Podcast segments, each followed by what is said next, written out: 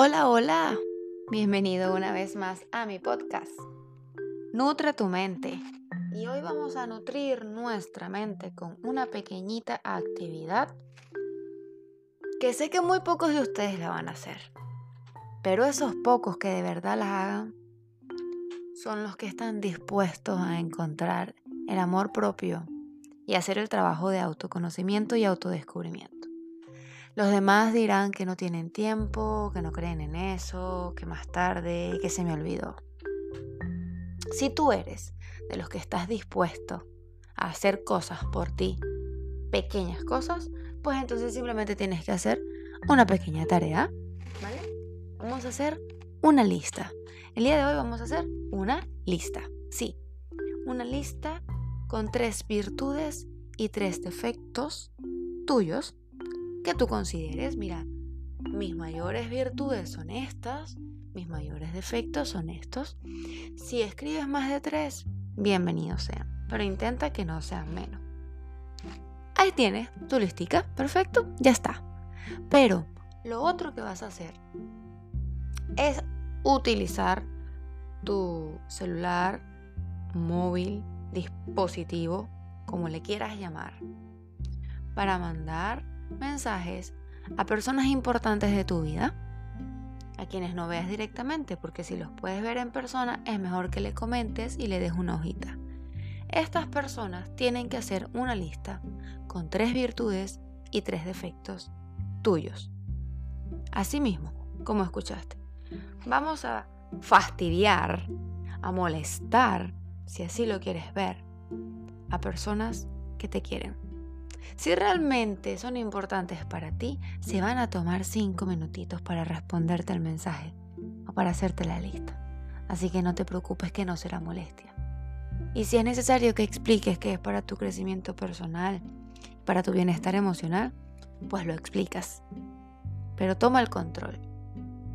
Estas tres, estas tres personas ahora, estas personas podrán escribir tres virtudes y tres defectos que consideran que tú tienes.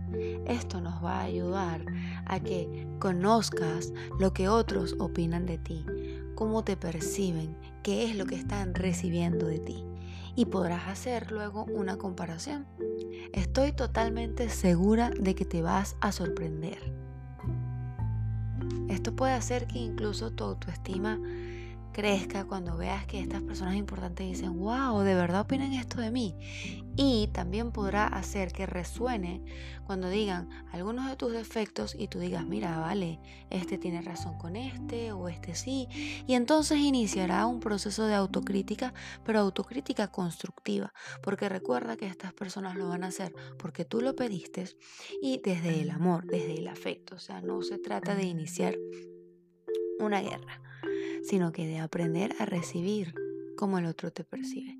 Es más, me parecería muy lindo si de tu parte quisieras aprovechar el momento y añadir para decirle a estas personas tres virtudes.